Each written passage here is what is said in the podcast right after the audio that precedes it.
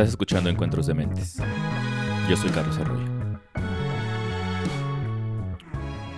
El episodio de este domingo es con Nayeli Amezcua, maestra en Historia y doctora en Etnohistoria, jefa del posgrado de Ciencias Antropológicas en la ENA, la Escuela Nacional de Antropología e Historia.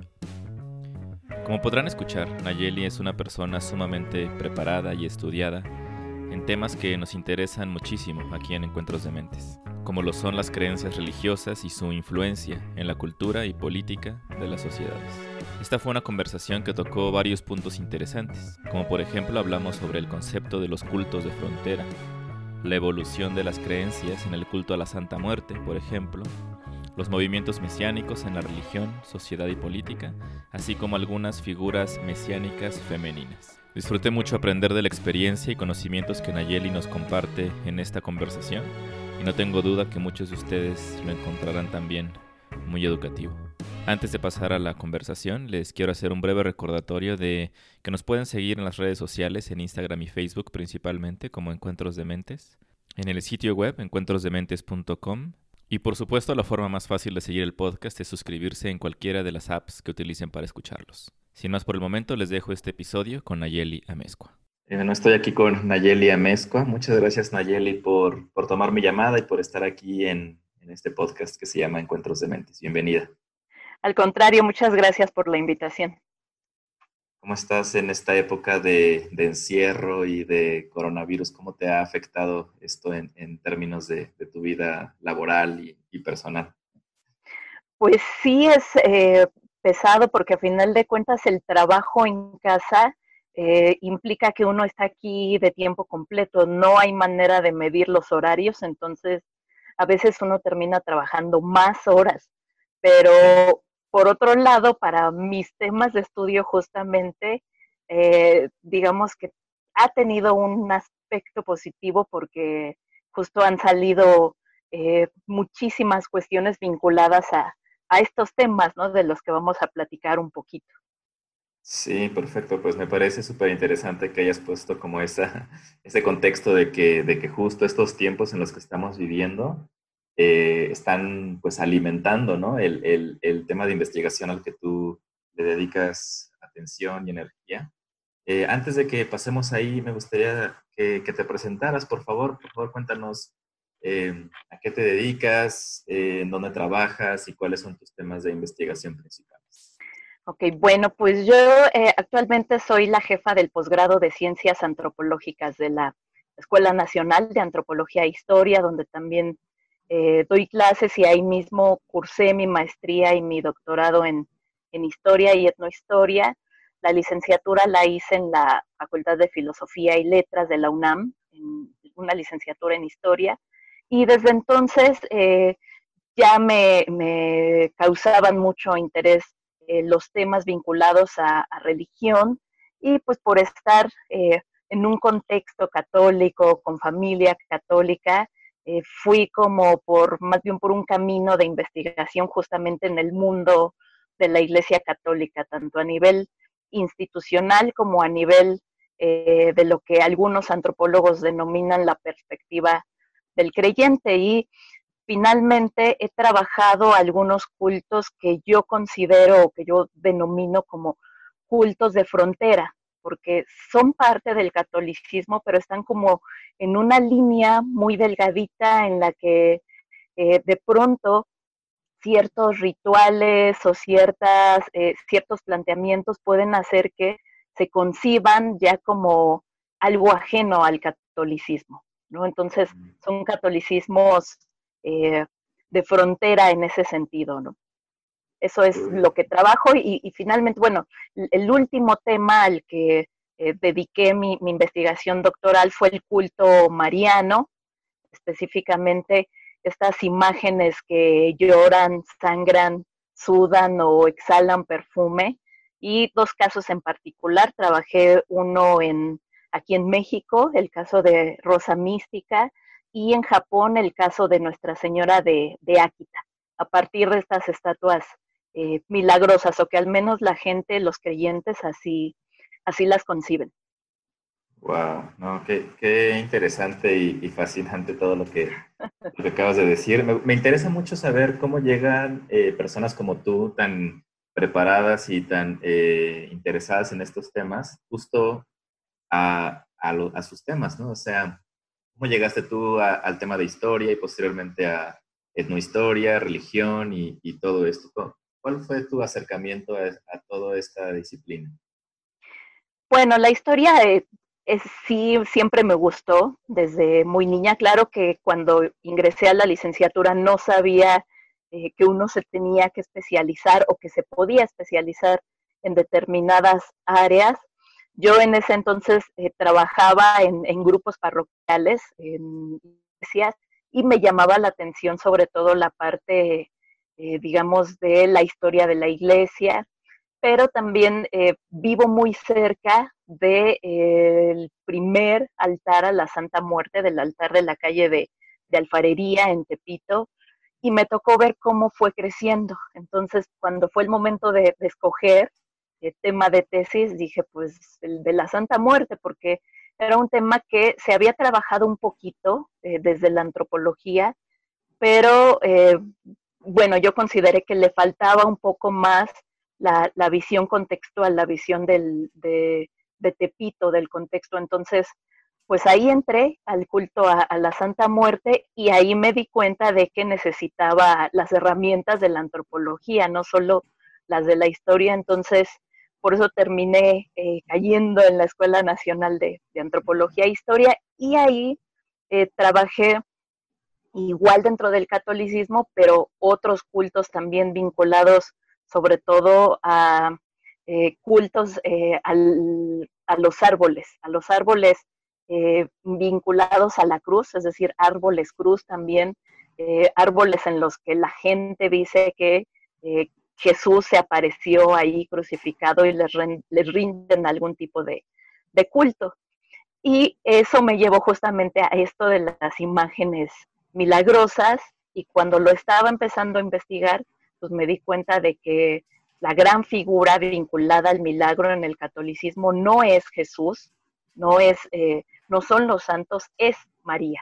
¿no? Entonces por eso terminé eh, enfocándome en el, en el culto mariano. Wow, ok. Oye, y qué interesante, me, me, me, llama mucho la atención que hayas entrado a ese tema, a pesar de que, bueno, ya era de tu interés, pero entrar por el, el asunto del culto a la Santa Muerte. ¿Qué es lo que y creo que hay muchas personas, estoy seguro que a cada persona que tú le comentas que, has estudiado eso, le, les debe abrir los ojos y, están muy, muy curiosos de saber eh, en qué consiste este tipo de culto, pero lo que a mí me, me, llama más la atención o me gustaría preguntarte es qué es lo que más te sorprendió descubrir eh, de estudiar el culto a la Santa Muerte pues que la mayoría de sus practicantes se consideran católicos. Entonces eso fue lo, más sorprendente porque en general eh, se tiene la visión desde la Iglesia Católica de que es un culto eh, herético casi, de que es un culto incluso satánico o de que es una secta. De hecho, yo empecé por ahí eh, buscando, ¿no? Justamente pensé que me iba a encontrar eh, una secta ahí en Tepito y pues no, resultó que, la mayoría de los practicantes se dicen a sí mismos católicos y que no consideran que eh, sea contradictorio el rendirle culto a la Santa Muerte y el ir, por ejemplo, todos los domingos a misa eh, en la parroquia cercana. Para ellos es parte del mismo, digamos, universo de creencias, de símbolos, ellos generan una interpretación muy particular de que eh, la Santa Muerte es justamente santa y es poderosa porque Dios así lo quiso, porque Dios le dio ese poder. Entonces, eso yo creo que para mí fue como lo más, lo más sorprendente. Claro, y me imagino que para eh, muchas personas que, que pudieran estar escuchando esto y que hayan tenido o que sean católicos, les parecerá como a la, mayoría de las personas, justo como a ti, que estabas entrando a estudiarlo, eh, sorprendente eso, porque dirían, pues, pues, que no, o sea, e, en, que, en dónde hay como alguna referencia a la Santa Muerte en tal vez en la jerarquía católica, ¿no? Es completamente un, culto eh, local, ¿no? Ha pasado aquí en la Ciudad de México. No, sé si se ha extendido, tal vez sí, ¿verdad? Pero, sí. pero ¿cuál es la justificación de que sigan creyendo, digamos, o, argumente que es, que es un culto católico también? Pues justo su argumento es que eh, pues Jesús murió, el mismo Jesús murió y, al morir eh, es justo un momento muy, eh, digamos, un, hito porque en ese momento la muerte lo vence, o sea, Jesús es vencido por la muerte y de alguna manera en ese momento Dios le da a la muerte el poder y porque a final de cuentas se le concibe como una especie de ángel, aunque la mayoría de los, eh, ahora sí ya se, empieza a utilizar el término santamuertero, eh, la mayoría de los santamuerteros no les gusta eh, la representación como ángel, como tal. En general sí se le llega a concebir así, como un ángel que al final de cuentas lo que está haciendo es cumplir la voluntad de Dios, ¿no? Porque todos nos vamos a morir, todos estamos destinados a la muerte desde el pecado original, entonces para ellos es perfectamente, eh, entra dentro del catolicismo, dentro del mundo católico, no hay contradicción y a final de cuentas, bueno, hay muchas cosas dentro del culto eh, católico en general que no se sustentan con la Biblia. Por ejemplo, el culto mariano no tiene así, e, en estricto sentido, no se sustenta en la Biblia. Entonces, eso los, los creyentes lo entienden también muy bien, ¿no? Y yo creo que eh, si la Santa Muerte fuera una entidad, eh, un santo, en algún momento dado la iglesia sí podría eh, retomarla y apropiársela como hace con otros cultos como el de San Judas Tadeo, por ejemplo. Pero este caso es tan particular que es muy difícil que la iglesia lo acepte y por eso lo combate tanto también. Claro, además como que siempre ha existido este miedo, me imagino, a, acercarse a este tema de la Santa Muerte, porque justo las, las imágenes y la misma representación de, la Santa Muerte, pues es, es algo bastante impactante, ¿no? Es como, no es como uno se imaginaría como uno piensa en, en, los cultos católicos o en los cultos en general religiosos, ¿no? que por lo general suelen ser como más acogedores o como que una búsqueda como del, del cielo o de, o de, algo divino. La Santa Muerte es como, ¿sabes? Como algo súper fuerte eh, que está en tu cara, ¿no? Y, y como hemos visto, el, los que hemos visto como algún, alguna representación de... Tienen ahí como una imagen gigantesca, ¿no? En Tepito de la Santa Muerte.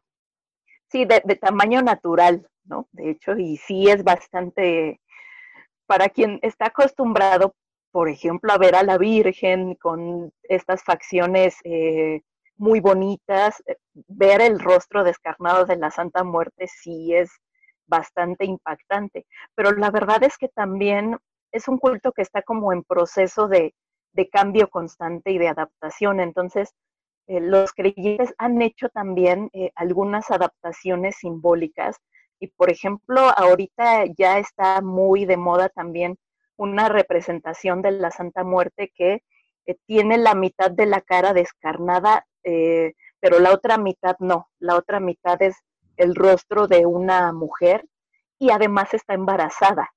Entonces, ese es como de las últimas transformaciones simbólicas. Entonces, a final de cuentas, es como un, culto muy, eh, muy plástico, ¿no? En ese sentido, se moldea muy fácil y se adapta muy fácil a las necesidades de los creyentes. Sí, y algo además que, que me sorprende muchísimo de justo de este fenómeno del culto a la Santa Muerte, em, en, en, lo poco que, que, he podido estudiar, porque yo también pues estuve en el, en el diplomado este que, que organiza la ENA, que también tú eres parte, me parece, del comité coordinador, ¿no? Sí. Del diplomado de Antropología e Historia de las Religiones. Y entender que la religión es un poco como, como el idioma, como que así, así un poco lo, lo asemejo yo porque yo trabajo con idiomas y soy traductor e intérprete. Y como dice, ¿no? El idioma es algo igual, plástico es algo que los usuarios mismos vamos construyendo. Y me parece como que el culto y las religiones, eh, en la mente de muchos, y yo incluido, antes pensábamos que eran algo estático, algo fijo, algo que se da desde arriba y se dice, estas son las reglas y juegas con estas reglas y ya. Pero como que este culto de la Santa Muerte es una evidencia de que el culto es de quien lo va creando, ¿no? Y de quienes lo van eh, creyendo, fomentando, llevándose adelante. Y, como dices, ¿no? Ahora ya tienen como la imagen de la Santa Muerte ahora como embarazada y, y, y pues de ahí viene la pregunta, ¿qué van a hacer o quién van a hacer de esta muerte, ¿no? ¿Hay algo ahí que, que hayas tú investigado? Pues sí, eh, hay, han surgido, además del, altar de Tepito, varios centros, digamos, de devoción y en algunos momentos los líderes de los distintos centros han como tratado de, eh, ya sea de unificar a los demás líderes y de crear una asociación general del culto a la Santa Muerte, o hay algunos eh, líderes que ellos mismos están tratando como de llevar la, batuta. Por ejemplo, tenemos la Congregación Nacional de la Santa Muerte en Ecatepec, que ellos eh, trabajan muchísimo con los medios de comunicación y ellos, por ejemplo, están tratando de adaptar ya el culto para que no sea estrictamente católico. Ellos se dicen esotéricos, entonces están tratando de hacer un culto que ya se vaya despegando un poco más del catolicismo. Tenemos también eh, el Santuario Internacional de la Santa Muerte en en Estado de México, en donde, bueno, hasta hace eh, un, unos, un par de años, eh, la señora Queta estaba ahí como tratando también de un poco de, liderar, de liderar este, este culto a nivel general. Sin embargo, ella falleció, me parece que falleció el año antepasado o el pasado, no recuerdo, pero digamos sí se ha tratado de llegar a un culto ya institucionalizado, que a final de cuentas eso es lo que pasa mucho con las religiones. O sea, a veces surgen cultos así eh, que son, digamos, una derivación de algún culto ya específico, de alguna iglesia ya establecida. Y el culto, a veces para sobrevivir, necesita institucionalizarse, ¿no? Lo que implica, perdón, lo que implica crear eh, una cierta estructura, una burocracia, eh, una ritualidad particular, una normativa. Y la Santa Muerte lleva ya varios años como debajo de esos intentos por parte de los líderes, pero, pero yo veo como que todavía es un culto muy, muy arraigado entre los creyentes y si ellos dicen esto no me gusta, entonces por más que un líder lo proponga, eh, no se va a hacer, ¿no? Entonces, quién sabe, yo todavía le veo bastante un futuro, un camino muy largo, ¿no? Y no creo que desaparezca muy pronto, que digamos. Ok, oye, y dando un paso un poco lateral eh, a este tema, justo estabas mencionando sobre este concepto de los cultos de frontera. Y pues me parece, ¿no? Que el culto a la Santa Muerte debe ser uno de estos que, a los que te refieres, que son cultos principalmente en el caso del contexto católico, que están muy en la rayita de entre que sí son y no son, y por lo general, pues bastante rechazados, digamos, por, eh, por la jerarquía o por el, el centro católico eh, mayoritario, me podría imaginar. ¿Cuáles son algunos otros ejemplos de algún culto de frontera? Bueno, por ejemplo, em, hay incluso algunos cultos que vienen, que no son específicamente religiosidad popular, en el sentido de que no son practicados por grupos, eh, digamos, que están en la escala eh, económica eh, más baja, sino por cultos ya, perdón, por grupos que están al contrario, ¿no? en las élites. Entonces, se ha planteado que las prácticas, por ejemplo, del Opus Dei, rayan justo en, esa frontera, porque también son prácticas que algunos autores han definido eh, de tipo sectario, ¿no? Y que aunque están eh, bajo la dirección de, eh, de la jerarquía o de ciertos personajes que están muy fuertes en la jerarquía, a final de cuentas las prácticas están mucho más, eh, digamos, justo en ese límite a punto de ser algo que ya no es eh, el catolicismo, eh, digamos, ortodoxo o aprobado, ¿no? Por ejemplo, algunos celebran todavía con la, dando la espalda al pueblo, lo que es algo que ya después del Vaticano II ya no se debería hacer. ¿no? Entonces, hay, más bien tiene que ver sobre todo con, eh, con algunas prácticas en ese sentido, ¿no? En, obviamente el catolicismo también, eh, digamos, mexicano, eh, desarrollado en ámbitos rurales, también de pronto tiende mucho a ser un catolicismo de frontera, ¿no? Grupos, por ejemplo, que ven en la Semana Santa la lucha de un eclipse, ¿no? O sea, Jesús es el Cristo Sol que de pronto está siendo vencido por la noche. Entonces son interpretaciones muy particulares que están fuera de, la ortodoxia en ese sentido. Pero por supuesto, a final de cuentas, uno podría preguntar eh, quién practica un catolicismo así completamente ortodoxo o cuáles serían los parámetros para decir, este es un catolicismo así, bien practicado, ¿no? Al pie de la letra. Es, muy difícil también, ¿no? Determinar algo así tan radical.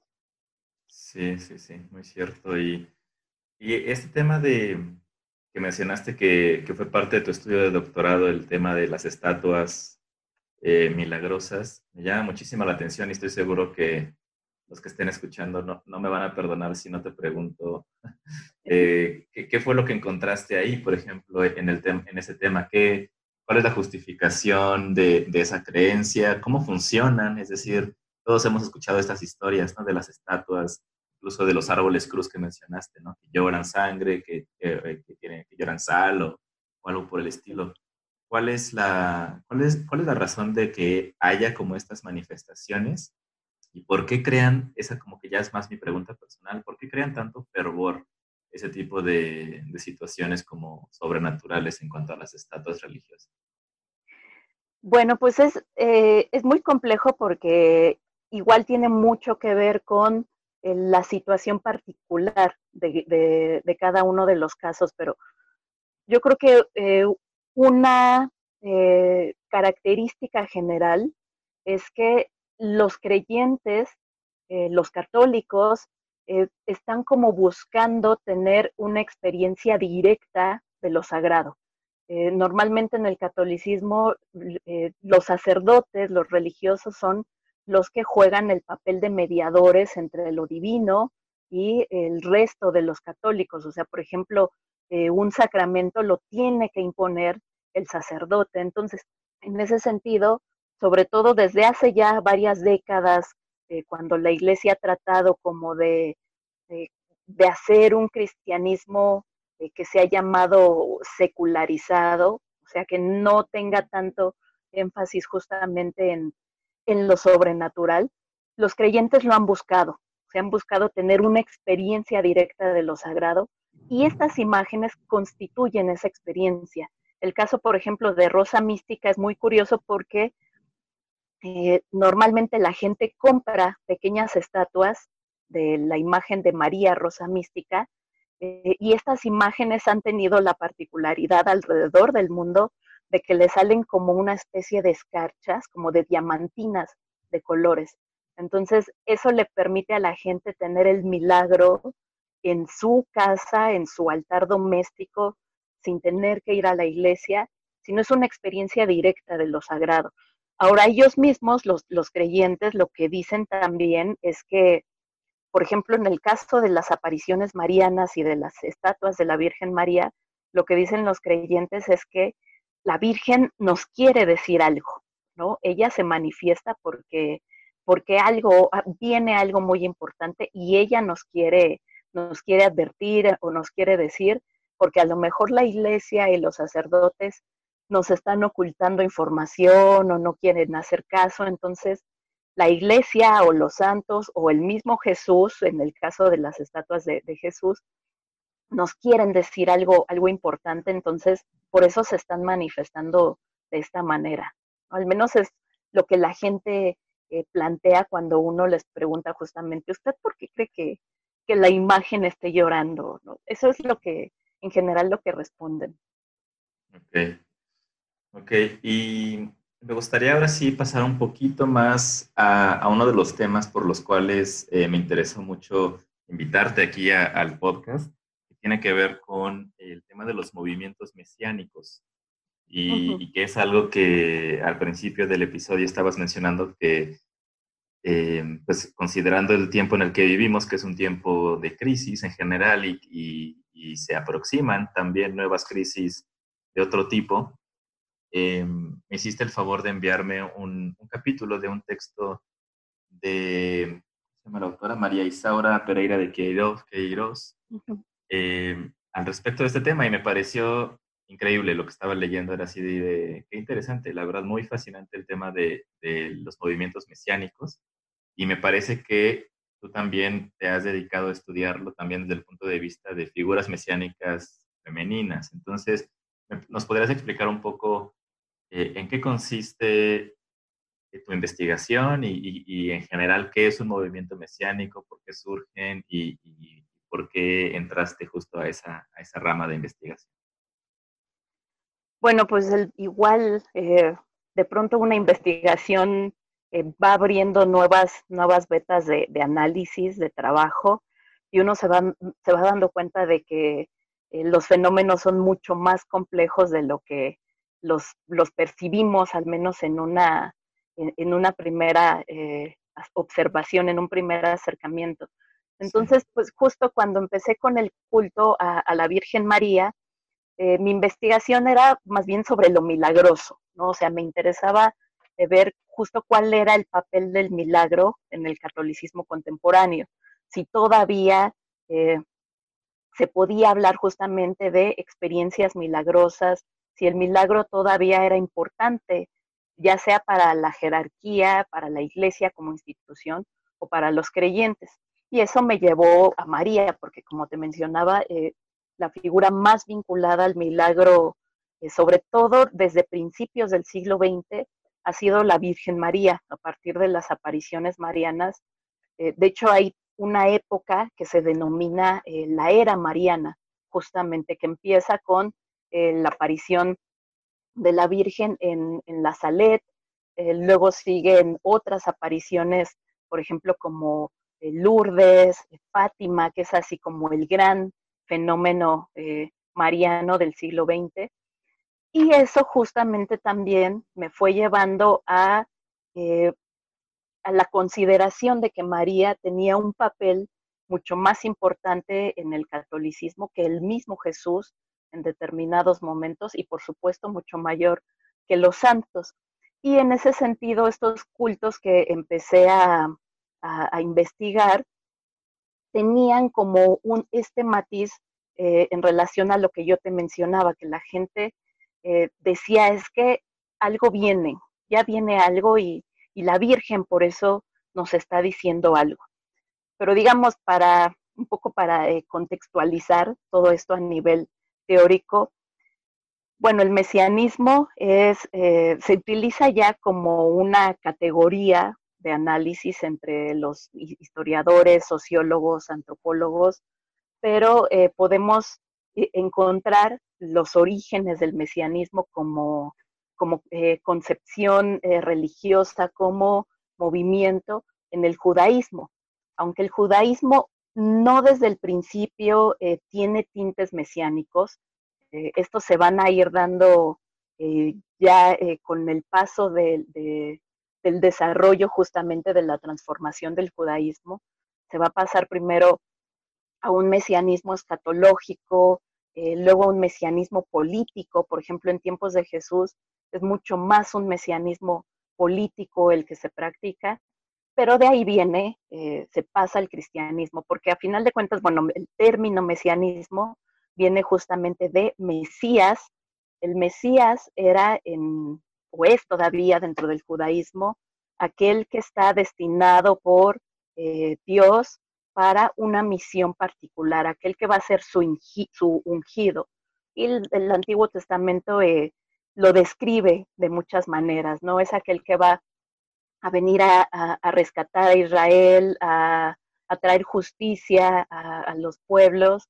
Entonces, bueno, los judíos siguen esperando eh, a su Mesías, pero el cristianismo, eh, su base, o sea, todo aquel eh, que se diga cristiano tiene que creer al menos que Jesús, Jesús de Nazaret, es el Cristo, es decir, es el ungido, el Mesías de Dios, ¿no? Esa de hecho es la, todo aquel que se diga cristiano es cristiano por eso, porque cree que Cristo, es que Jesús, perdón, es el Mesías.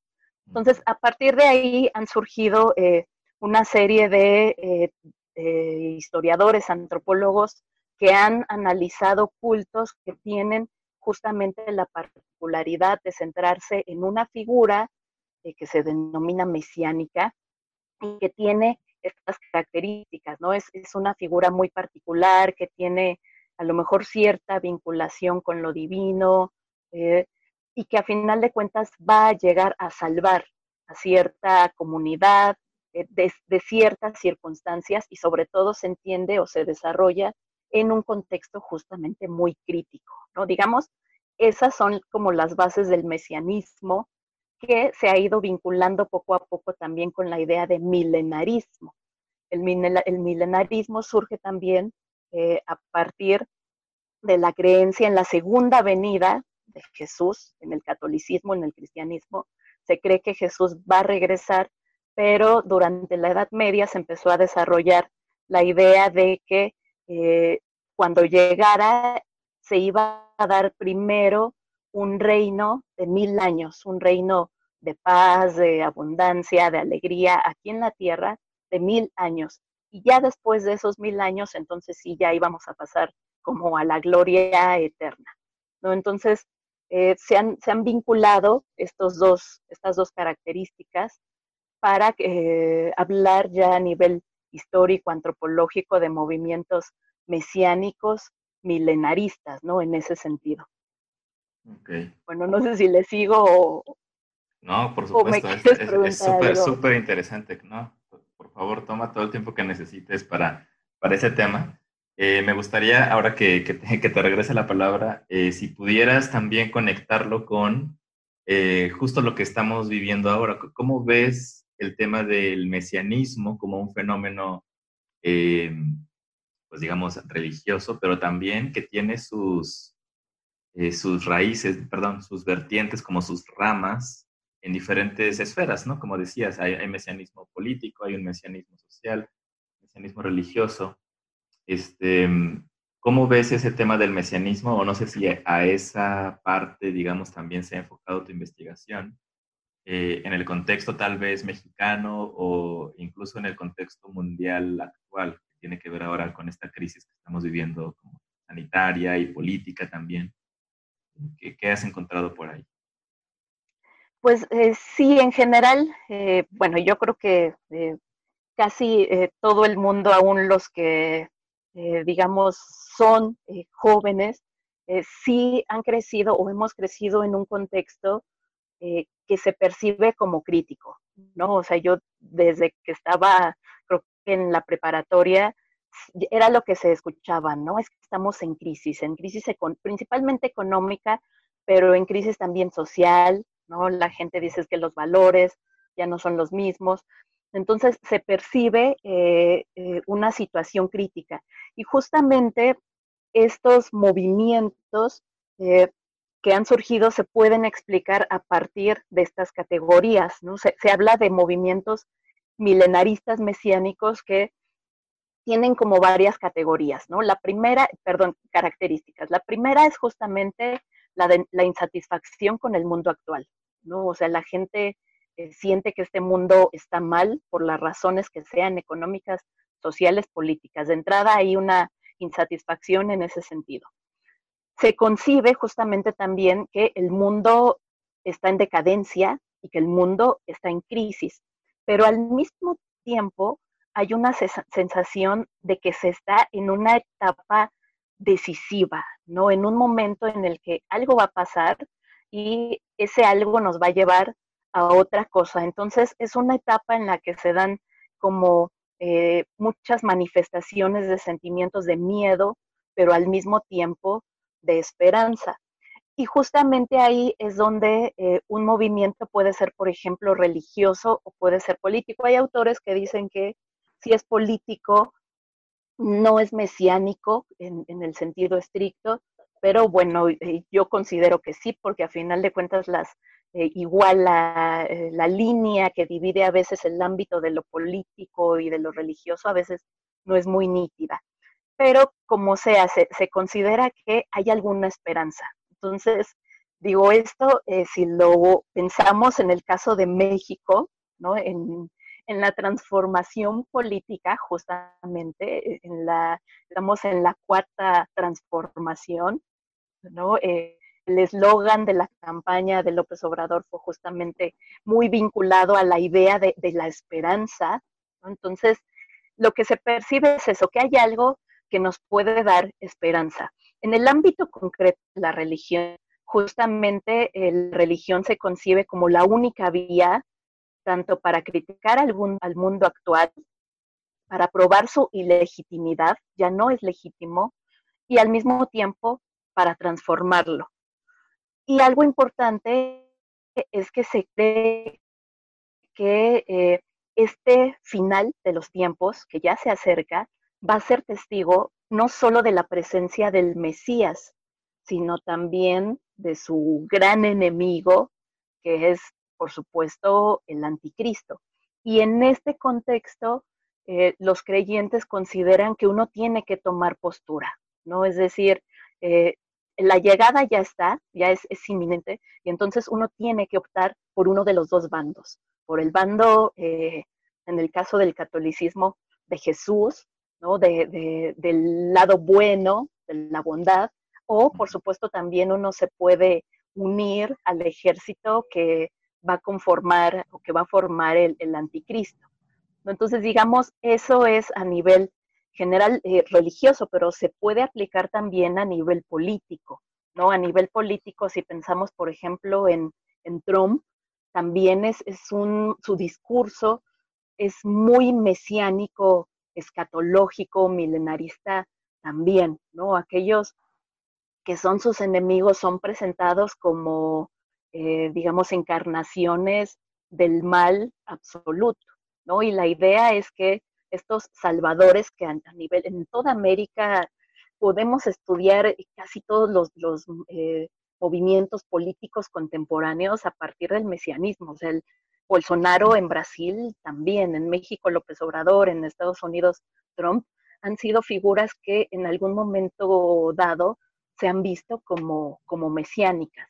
Entonces, eh, y por ejemplo, por eso decía que el contexto específico de la pandemia eh, da mucho para eh, este tipo de especulaciones, ¿no? Porque a final de cuentas la pandemia o es un castigo divino por eh, la decadencia en la que ha caído el ser humano, o es un castigo o es un ataque, mejor dicho, demoníaco, ¿no? Que, que nos habla de que el demonio ya está aquí, porque justo él va a llegar primero, antes de que se dé ya la batalla final, por decirlo de alguna manera.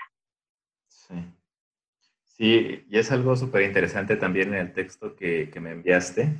Marqué ahí unas partes en las que justo da como las características de, de que tiene que haber, digamos, para como los, los ingredientes para que al final de la receta surja la figura mesiánica. Y uno de estos eh, factores o ingredientes es como un periodo de espera, ¿no? Un periodo de espera largo.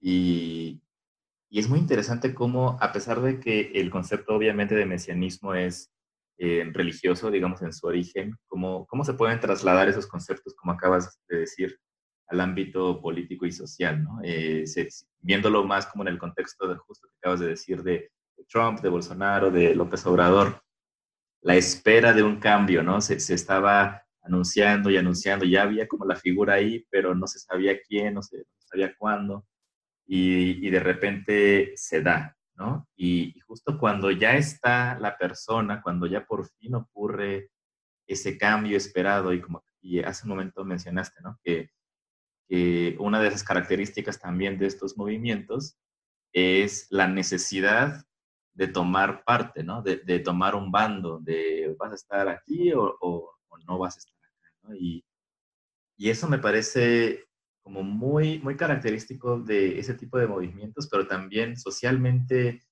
em, preocupante, ¿no? Porque creo que, no sé qué opinas tú al respecto de eso, cuáles son las, los aspectos tal vez negativos, podríamos empezar por ahí, de, los movimientos mesiánicos y tal vez después hablemos sobre algunos aspectos positivos, porque obviamente hay de los dos, ¿no? Pero me parece que del lado de los negativos, de lo que yo puedo apreciar ahorita de primera instancia, es esta pérdida de, los matices, ¿no? Es como se pinta una raya y, de qué lado estás, ¿no? Este, no sé, ¿qué, qué puedes tú comentar al respecto de, aspectos negativos y positivos de, de estos movimientos? Pues sí, justamente como bien eh, lo planteas, es eso, ¿no? La, el, gran problema es que eh, todo se va interpretando, todo lo que va pasando se va interpretando a partir de esta idea de que ya viene eh, el cambio, pero viene tanto la lucha final, ¿no? El enfrentamiento final entre el bien y el mal. Entonces, todas las manifestaciones de cualquier tipo se interpretan a partir de esta idea y entonces sí se va creando como una especie de, eh, división, ¿no? Entonces, por ejemplo, el movimiento feminista eh, se, puede, se puede encajar justamente eh, como del lado de lo malo, ¿no? movimientos también como el, la diversidad sexual también se interpreta en ese sentido, pero no solo dentro del catolicismo, sino dentro de otro tipo de, eh, religiones también, dentro del cristianismo protestante también, se genera este, es, un radicalismo en ese sentido. Entonces, esto puede llevar, obviamente, en determinado momento a una violencia eh, física también, ¿no? Porque dado que uno tiene que tomar partido, eh, se vale en ese sentido tomar un partido eh, violento. De hecho, sí hay, eh, por ejemplo, pare de sufrir. Esto no lo he corroborado, pero sí vi una noticia de que pare de, la iglesia de pare de sufrir en Brasil estaba formando una especie de pseudo ejército con eh, jóvenes creyentes a los que les estaba dando como cierta instrucción militar lo vi en, en, las noticias, pero no me metí como a corroborar si era cierto, pero no lo dudo, ¿no? Porque justamente esa es la idea, que uno tiene que formar parte de alguno de los dos ejércitos que se van a enfrentar en la batalla final. Entonces, eso justifica eh, los ataques y la violencia en nombre de, eh, de, este cambio o de este Mesías, ¿no? Por supuesto, sí, yo creo que eso a final de cuentas es es lo más radical y porque sí se crean también pues teorías de la conspiración, ¿no? Todo lo todo se interpreta también a partir de esta idea de que el mal está tratando de ocultar los signos que eh, nos dicen que ya viene eh, el fin del mundo, ¿no? Entonces, eh, es obviamente, por ejemplo, estas manifestaciones en los hospitales, ¿no? En, el decir que, nos ocultan información, tiene que ver también con todo esto, ¿no? Y eso, por supuesto, es muy peligroso. Al final de cuentas. Sí. Sí, y estaba pensando justo en este, bueno, esta división un poco, digamos, muy, muy obvia de, bueno, cuál sería lo positivo lo negativo, eh, pensando en el tema de los movimientos mesiánicos o de la figura mesiánica como una necesidad prácticamente de, de, ciertos ambientes, ¿no? Aquí apunté una cita que me pareció interesante, ¿no? Creo que no es de esta, de la autora, no recuerdo en este momento, ya se me olvidó cómo se llama, María Isaura, eh, sino que está citando a alguien, pero eh, esta frase me pareció interesante que dice, toda religión de redención es resultado de un estado de carencia. Y, y me pareció como una frase muy descriptiva de, que, resume prácticamente toda esta situación, ¿no? Es decir, tiene que haber una situación de, carencia, como acabas de decir, de una crisis, y justo como que del lado bueno que yo puedo ver de que ocurran este tipo de movimientos es que atienden una necesidad muy fuerte, ¿no? Una carencia que existe de, de, cualquier tipo, ¿no? Tal vez social y política puede ser mucho más evidente, pero también ideológica, ¿no? Y también espiritual y también religiosa. Y, y el hecho de que surjan estas figuras con promesas de cambiar todo, de, de que si te unes a este movimiento, eh, de ahora en adelante va a venir, como decías, ¿no? El milenarismo, va a venir un periodo de, de años dorados, etcétera. Eh, como que el lado bueno me parece como el hecho de atender esa necesidad tan profunda y tan enraizada, pero eh, los movimientos mesiánicos siempre tienen esta característica, en tu opinión, de ser, de tender a lo radical, de tender a, como decíamos hace un momento, a que si no tomas partido, ya eres de los, de los apestados, por así decirlo. Siempre tienen esa característica. Sí, en general sí, porque justamente surgen a partir de, la creencia de que estamos en una etapa ya eh, radical, ¿no? De que ya el cambio ya viene, ya es inminente. Eh, obviamente tiende a y esto lo han planteado algunos antropólogos, lo que, mencionaba, lo que mencionábamos antes respecto al caso de la Santa Muerte, que a veces estos, los movimientos religiosos eh, tienen un periodo eh, de desarrollo libre, por decirlo de alguna manera, y después se institucionalizan.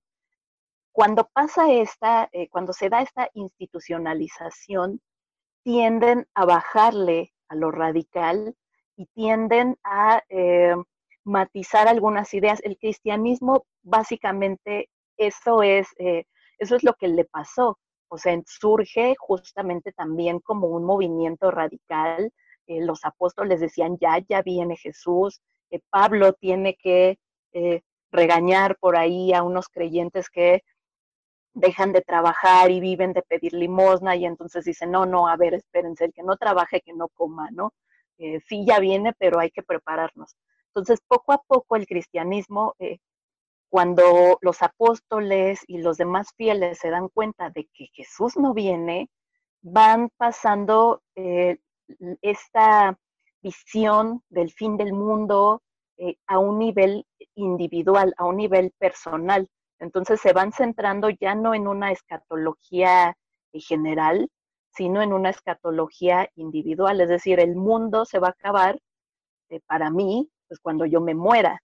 Entonces se van centrando en esas cuestiones individuales y van como perdiendo este carácter de urgencia en ese sentido, al menos en un sentido global, ¿no? Entonces, pues bueno, eso es lo que tiende a, pasar después, ¿no? Como que o, o, o, tienen realmente, logran alguna transformación eh, y se justifican y entonces el movimiento termina, por decirlo de alguna manera, y pasa a otra etapa o se institucionaliza, ¿no? Y entonces estas ideas se van matizando o es completamente destruido también, ¿no? Porque eso puede llegar a pasar también.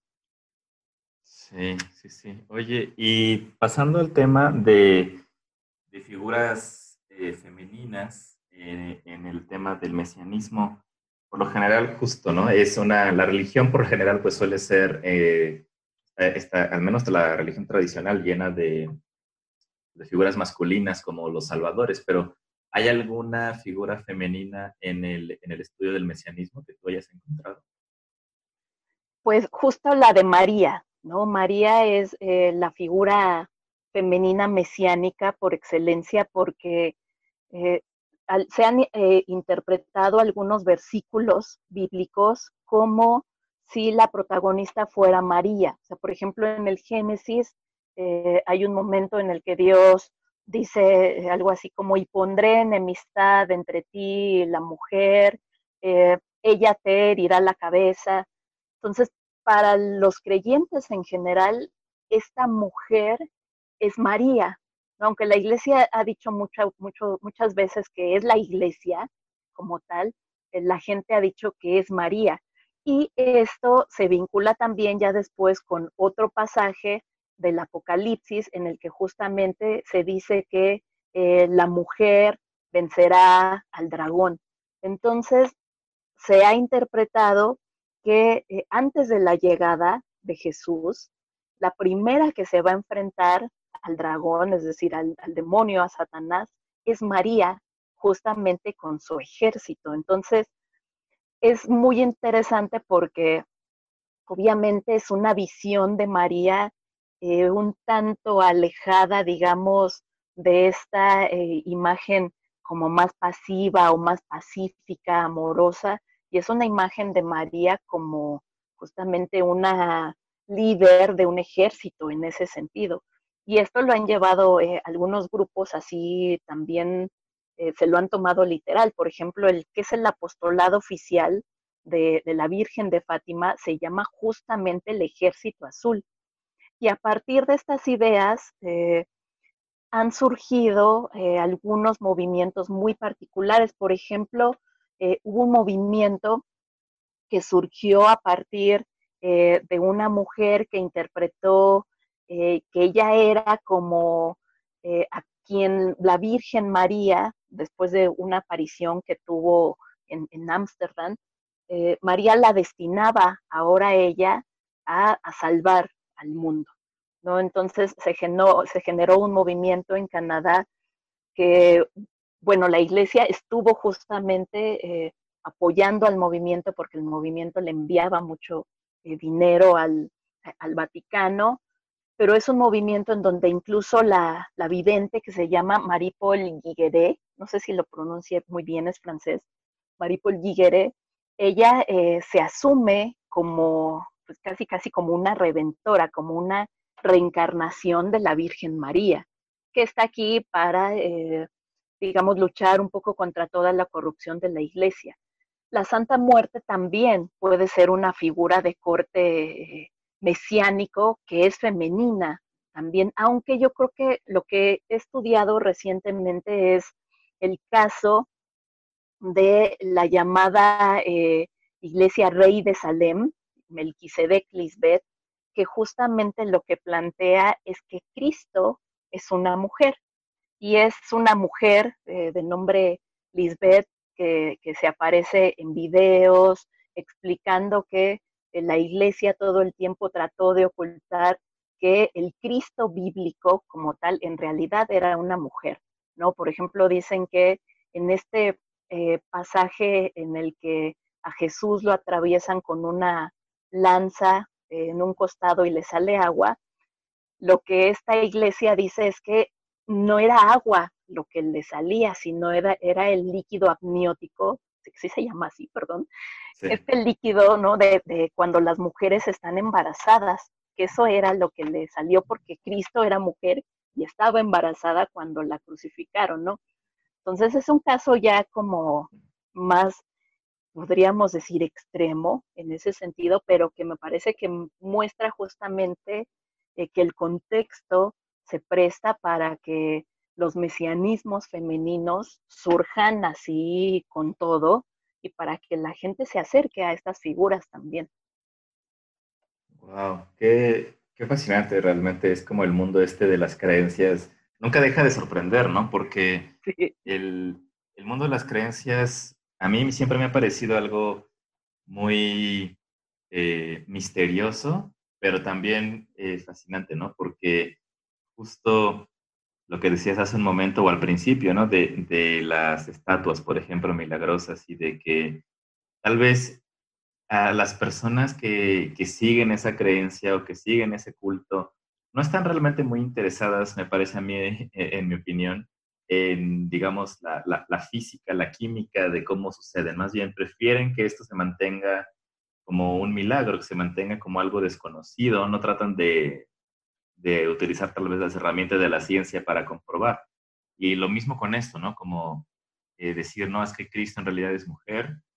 Y, y, si, si, consigues que cierto grupo de personas eh, lo considere de esa forma y encuentren ciertas bases tal vez bíblicas, tal vez de otro tipo, escolásticas, eh, de repente ya tienes un, un, nuevo culto, ¿no? Ya tienes un nuevo, un nuevo movimiento que puede puede llegar a tener influencia en la vida realmente personal de la gente y si crece lo suficiente puede cambiar pues hasta comunidades completas, ¿no? Entonces, es, es de verdad eh, un tema fascinante, por eso me imagino que nunca tienes, este, nunca tienes falta de material que investigar, Nayeli, me parece. Entonces, me gustaría que, si no, si no tienes nada, nada más que agregar al respecto de este, de este tema, sé que podemos seguirnos por horas, pero tampoco quiero quitarte mucho tiempo. Eh, te agradezco muchísimo que, te hayas tomado eh, este tiempo y, la atención de, regalarnos un poco del conocimiento y de las investigaciones que has hecho durante tus años de estudio.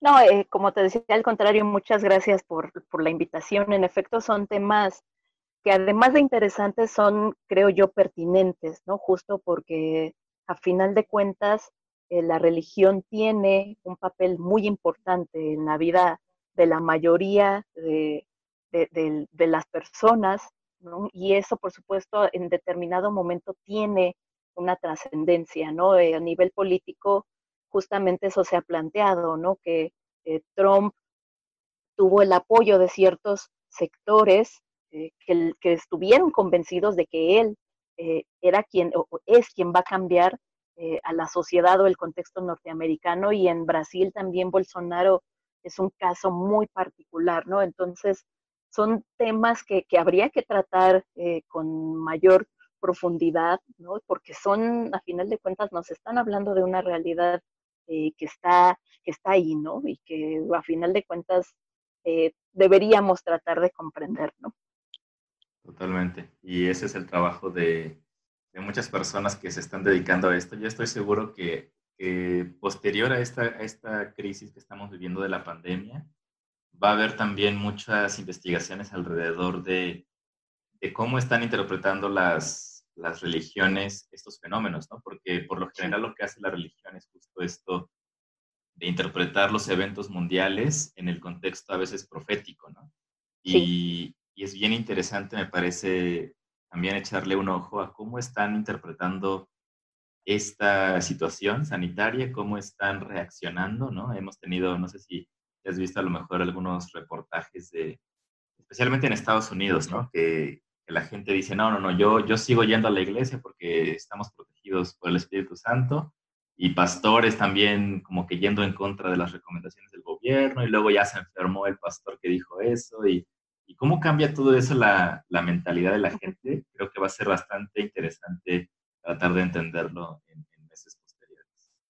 Sí, sí, sí, sí, habrá que estudiarlo eh, ahora que pase todo esto, ¿no? Si, si sobrevivimos, habrá que, habrá que analizar todo lo que pasó. Sí, Nayeli, pues te agradezco mucho de verdad tu tiempo y este, cuídate mucho con esta época de, de, crisis en eh, la pandemia acá en México y, este, y estoy seguro que muchas personas encontrarán valor en esta, en esta conversación que acabamos de tener. Muchas gracias. Gracias, gracias a ti.